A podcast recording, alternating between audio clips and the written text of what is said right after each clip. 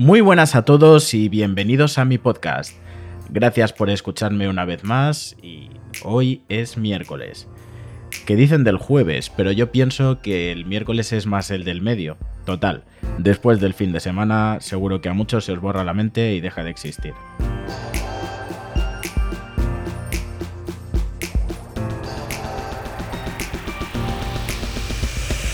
Hoy vamos a hablar de algo que está tan de moda que tenerlo es como tener tu DNI. Instagram. A que sí, a que vosotros tenéis como mínimo también un perfil. Muy bien. Yo soy muy fan de Instagram, la verdad, tengo que decirlo. Tanto de su concepto inicial como de lo que puedes ver hoy en día. Para mí es la red social con más sentido del humor que hay actualmente. Más de esas en las que se hacen payasadas adrede para que la gente se ría y así se ganan más seguidores. Más aún, ya que la gente lo que cuelga lo hace con total seriedad y esperando credibilidad por parte de los demás, lo que lo hace aún mucho más gracioso.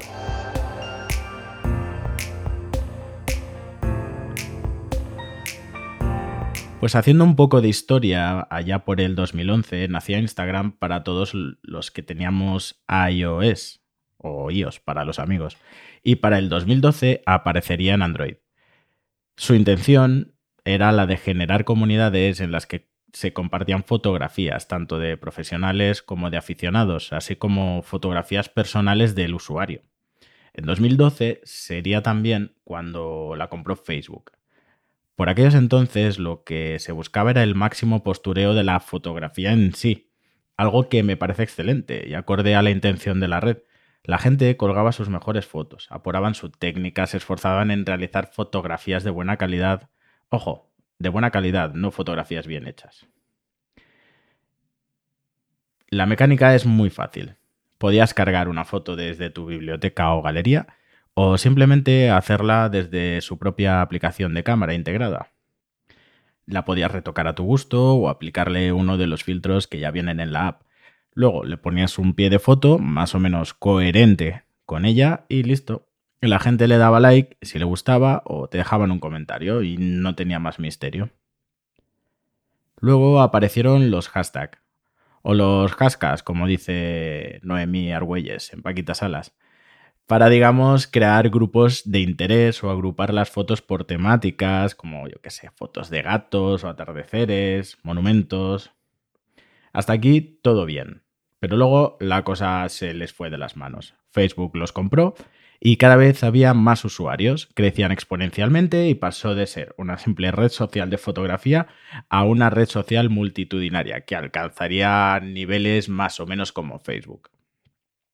En 2016 lanzaron copiado de, lo, de Snapchat los stories. Y ya está, llegó el postureo. Las vidas normales, mm, como son las de la mayoría de los mortales, no interesan. Y esto es una premisa muy presente en las redes sociales en general, pero Instagram se lleva la palma. Construir y exhibir una vida totalmente inventada y sin problemas es la mejor fórmula para que estas historias sean consumidas y devoradas al instante. Por ejemplo, el caso de Esena O'Neill, supongo que lo he pronunciado bien, es una de esas influencers que acabaron influenciadas y cayeron en la trampa. Con 16 años se convirtió en toda una estrella de Instagram y a pesar de todo acabó desbordándose y confesó que toda esa vida era mentira. Buscaba escenarios idílicos, visitaba locales de lujo solo para colgar una imagen en Instagram. Y así su vida, la que vivía, su vida real, era muy diferente a la que enseñaba y posteaba, y acabó con un serio problema de autoestima. La cuestión es que somos más crédulos cuando nos cuentan una historia que nos gustaría creer que es cierta. Y así la, la viralización de las noticias falsas se sustenta justamente en ese aspecto un combinado de historias de superación personal, con una vida de riesgos y aventuras y un trasfondo humanista de solidaridad.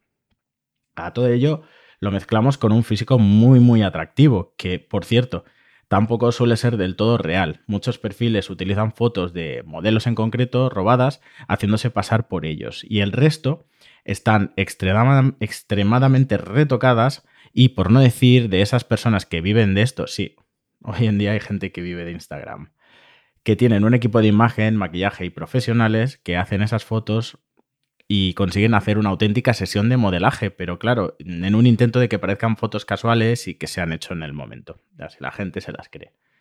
Cabe decir que esas personas, los influencers, como se les denomina, eh, de ellos ha salido a la luz por parte de empresas y patrocinadores, que al fin y al cabo mm, de esos de lo que viven, de los patrocinios, de, la publicidad, eh, han llegado a decir, eh, ha llegado a salir informes de que aproximadamente el 30% de sus seguidores son perfiles falsos, son bots o son perfiles comprados. Así que, habiendo hecho esta reflexión, voy a pasar a contaros una serie de cosas que odio de este mundillo. Y si queréis aquí ya podéis cortar porque me voy a desatar un poco.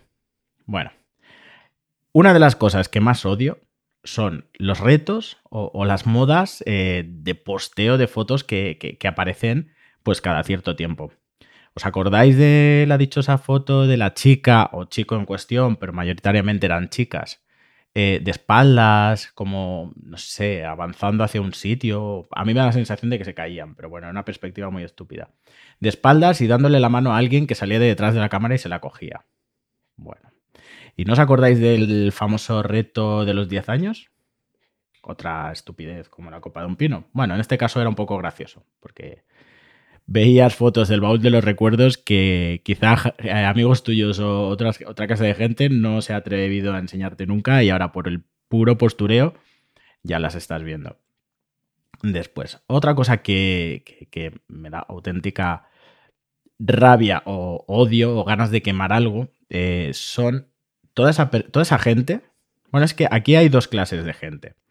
Eh, están los tontos de lava, tu vecino de al lado, que no lo conoce nadie, nada más que los del barrio, pero se dedican a colgar eh, toda clase de productos con la marca bien visible, como si la marca les patrocinara. Por ejemplo, eh, no sé. Eh, tu amigo el del trabajo se ha comprado unos auriculares Beats, pues tiene que hacerse una foto con los auriculares, pero ojo, la marca Beats de al lado tiene que salir mm, casi en primer plano, si no, nada. Sí, pues bueno, vamos a parecer que eh, la propia empresa se los ha regalado y él los está promocionando. Y luego está todo lo contrario, la gente que realmente les patrocina empresas, pero eh, disimuladamente te lo cuelan en el post o en el vídeo que están colgando. Es decir, pues eh, de repente ellos aparecen con una gorra en cual el logotipo de la marca es que reluce en primer plano. Pero bueno, no te das cuenta, está ahí como muy subliminal. O una foto en la que la estantería de fondo aparece un ordenador con la manzanita bien iluminada, que se vea bien. Ay, eso me encanta. Eh, después, eh, otra cosa que me dan ganas de matar, pero mucho. Eh, a todo esto, mm, la gente que me conoce, mis amigos, y seguramente me estaréis escuchando, lo sabéis de sobras porque incluso a vosotros mismos os he criticado. Así de odioso soy. Eh, son las frases rebuscadas de Google, metafóricas, existenciales, Mr. Wonderful. A lo mejor estás colgando una foto de, un donut que te has comido esa tarde y estaba muy rico, por cierto. Eh, estupendo, me parece genial. Pero pones una frase como... Hay que superar el día a día para conseguir tus objetivos. Nunca tienes que rendirte. Siempre hay que mirar hacia arriba. Eh, por favor. ¿Y el donut? ¿Qué es? ¿Qué es lo que estás mirando del donut? ¿Las calorías? ¿Para ir cada día más hacia arriba? O no, no lo entiendo.